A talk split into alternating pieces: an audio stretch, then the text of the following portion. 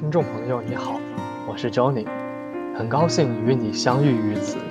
我将以朗读的方式与你分享一本书，它关乎人类与周遭的相处，它关心这个浮躁的世界需要的设计。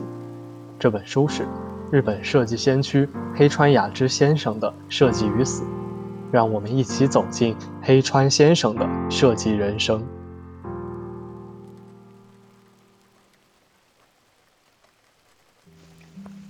要活在深不可测的恐惧与沸腾向上的生命力的夹缝中。二零零七年一月一日，虽说什么都没有改变，但新的一年的到来还是令人心情愉悦。其实生日也好，正月也罢，都不过是给冗长散漫的日子打上一些间隔符，让我们欢呼着生日到了，正月来了，然后以此为新的起点，再度启程。让生命力再度复苏。好嘞，就从今天开始做起吧。每日清早醒来，我都会这样告诉自己，仅凭着这一点决心，便再次出发。时间与空间一样，是个具有连续性的概念。然而，只要一和人发生关联，它就会显露出迥然不同的意义和面貌。现在是一个瞬间。它时时刻刻永不停歇的变化、消逝，在它之前以及在它之后，永远存在着从今以前的过去与从今往后的未来。问题是，从今以前的过去和从今往后的未来之间有一个巨大的断层。现在总被巨大的记忆束缚，不仅是从人出生的那一刻起。甚至自生命在地球上诞生以来的所有记忆，都存储在人类的遗传因子基因当中，决定着我们现有的价值观。或者不必提价值观了，就连行为方式这种可以称作是本能反应的性生理反应，也刻录在我们的基因当中。未来是指我们尚不曾经历过的时间。我们立足于现在这个人生的起点位置而言，时而谨慎去预言，时而怀抱朦胧的预感，时而去大胆梦想，时而清晰地加以规划，未来就托始于这样的一团迷雾之中。不可思议的是，人同时拥有两种奇异的力量，一种是消极的，一种是积极的。它同时支配着我们的心智，而且是支配着当下的、现在的我们。消极让我们活在深不可测的恐惧之中。人类或是提出某种主张，或是关心自己的家人，时而热爱自身的同类，时而发起战争，时而皈依宗教。这些活动的动机，都源于深不可测的恐惧。这种恐惧是如何产生的呢？恐怕是从我们诞生于世的瞬间就已经开始了。它始于一种对降生本身的不安。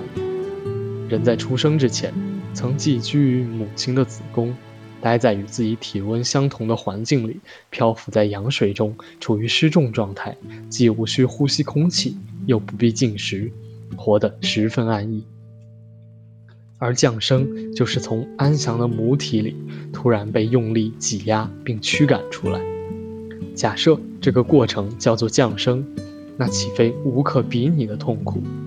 自那一瞬间，人置身于重力场中，失去了母亲暖暖的体温，不得不靠自己呼吸，不喝点什么就会死掉，被放逐在这样的严酷环境当中。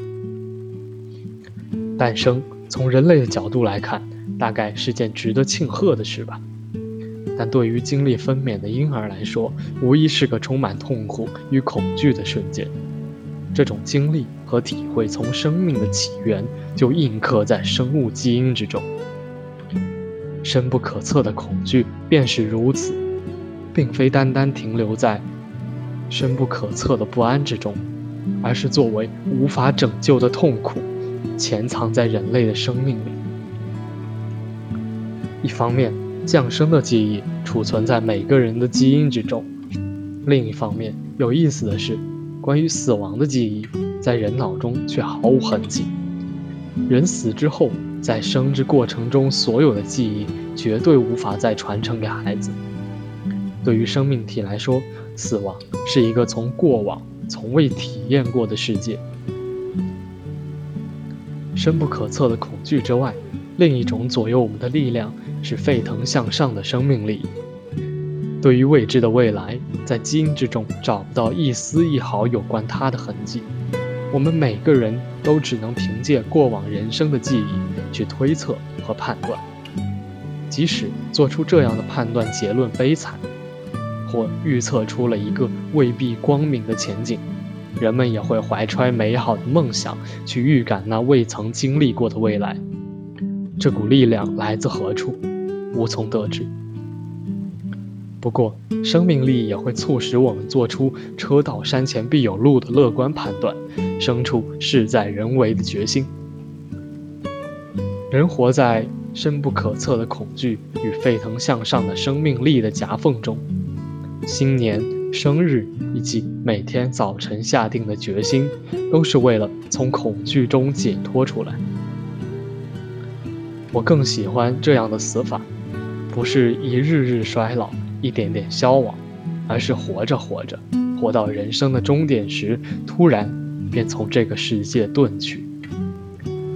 我希望自己的生命不是一条渐次低落的抛物线，而是一条笔向天空的直线，延伸着，延伸着，忽而消失不见。